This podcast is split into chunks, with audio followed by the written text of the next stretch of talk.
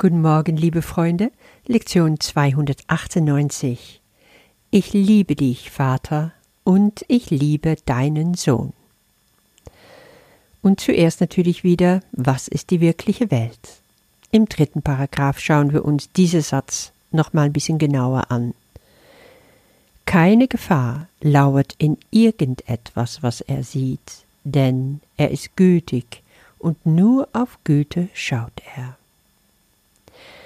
Der, der da schaut, also der hier gemeint ist, das ist dein Geist, der in Frieden ist mit Gottes Geist.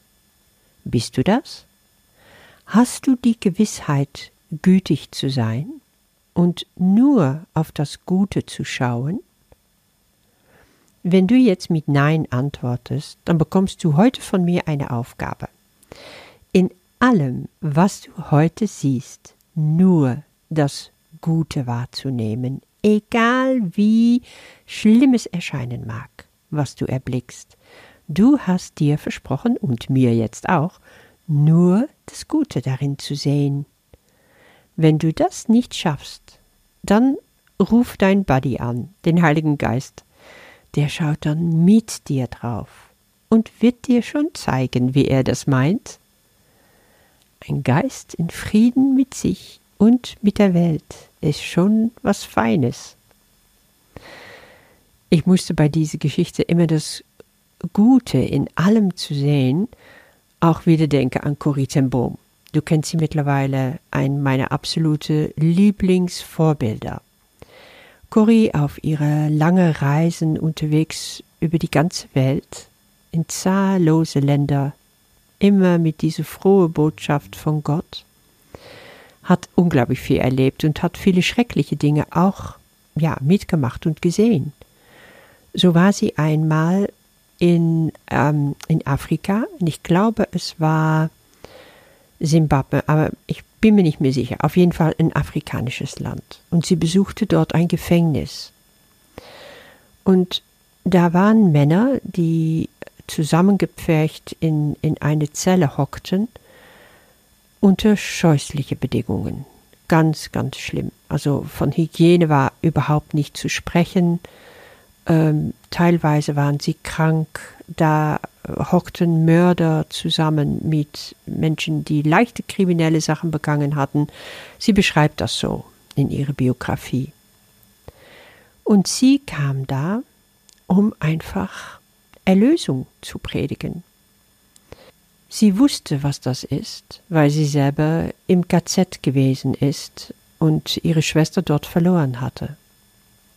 Also das Gefängnis an sich und das, was mit den Männern war, hat sie nicht zu niedergedrückt, weil sie wusste, auch dort ist Gott oder gerade dort ist Gott.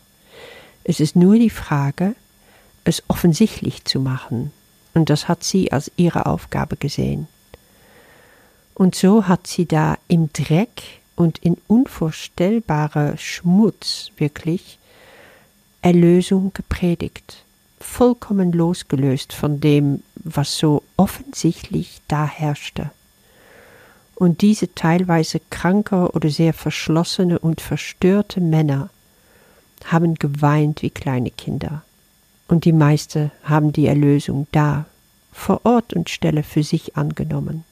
Corrie hatte ihre Aufgabe vollbracht. Der Heilige Geist hatte durch sie durchgesprochen, und sie hatte in großer Gütigkeit nur das Gute gesehen in der Situation und in den Menschen, und daraufhin konnte Gott sich in den Menschen offenbaren.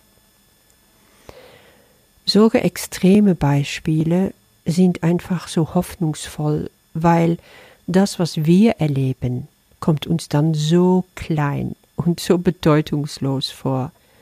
Wenn sie das schafft, so etwas zu machen, so was Großartiges, denke ich dann, dann schaffe ich das doch mit links, mit den Kleinigkeiten, womit ich mich rumplage in meinem Leben. Und schon geht alles sehr viel besser. Es ist wirklich alles nur eine Frage der Perspektive. Kommen wir zu der heutigen Lektion mit dem wunderbaren Leitsatz Ich liebe dich, Vater, und ich liebe deinen Sohn. Je nachdem, ob es dir schwierig vorkommt, zu Gott zu sagen, ich liebe dich, oder zu deinem Bruder, weil du noch lieblose Gedanken da hast. Vielleicht ist es alles nur so viel komplizierter in dein Hirn, als es wirklich ist. Die Lösung ist im Prinzip ganz einfach und liegt schon im nächsten Satz. Meine Dankbarkeit erlaubt, dass meine Liebe furchtlos angenommen wird. Ja, in deiner Dankbarkeit deinem Vater gegenüber liegt die Zugang zu deiner Liebe für ihn. Und gibt es nicht vieles, um dankbar für zu sein? Du kannst einfach dankbar sein, Gott hat dich nie im Stich gelassen. Er liebt dich immer noch, egal ob du weg wolltest, egal in welcher Albtraum du gefangen warst. Durch den Heiligen Geist ist er dich dorthin gefolgt, hat er dich dort wieder abgeholt. Und in dem Moment, wo du rufst, da ist er da, da hat er dich gehört. Es gibt solche ähm, Segensgebete aus Irland, die sagen, Gott ist neben dir, er ist in dir, er ist vor dir, ist unter und über dir. Hier im Gebet reicht es, dass Jesus sagt, er ist neben dir. Dein Vater ist überall, wo du bist. Jesus weicht nicht von uns. Entweder durch den Heiligen Geist oder durch Jesus schafft Gott immer wieder, uns Trost zukommen zu lassen, uns Zuversicht zu geben und dir zu sagen, ich bin immer bei dir. Wir schaffen das zusammen. Auch wenn du Angst hast, auch wenn du dich verirrst in der Wahnsinn dieser Welt. Er ist da. Und du wirst aus vollem Herzen sagen können, dass du deinen Vater liebst. Keine Frage. Ich wünsche dir damit einen wunderbaren Tag. Bis morgen. Ich liebe dich, Vater, und ich liebe deinen Sohn. Meine Dankbarkeit erlaubt, dass meine Liebe furchtlos angenommen wird, und so werde ich endlich meine Wirklichkeit zurückerstattet. Und die Vergebung nimmt alles weg, was sich in meine heilige Sicht eindrängte, und ich komme dem Ende sinnloser Reisen, wahnsinniger Werdegänge und künstlicher Werte nahe. Stattdessen nehme ich das an, was Gott als mein begründet hat, gewiss, dass ich allein darin erlöst sein werde und sicher, dass ich durch die Angst gehe, um meine Liebe zu begegnen. Vater, ich komme heute zu dir, weil ich keinem Weg außer dem deinen folgen möchte. Du bist neben mir. Dein Weg ist gewiss und ich bin dankbar für deine heiligen Gaben der sicheren Zuflucht und des Entrinnens aus allem, was meine Liebe zu Gott, meinem Vater und zu seinem heiligen Sohn verschleiert. Amen.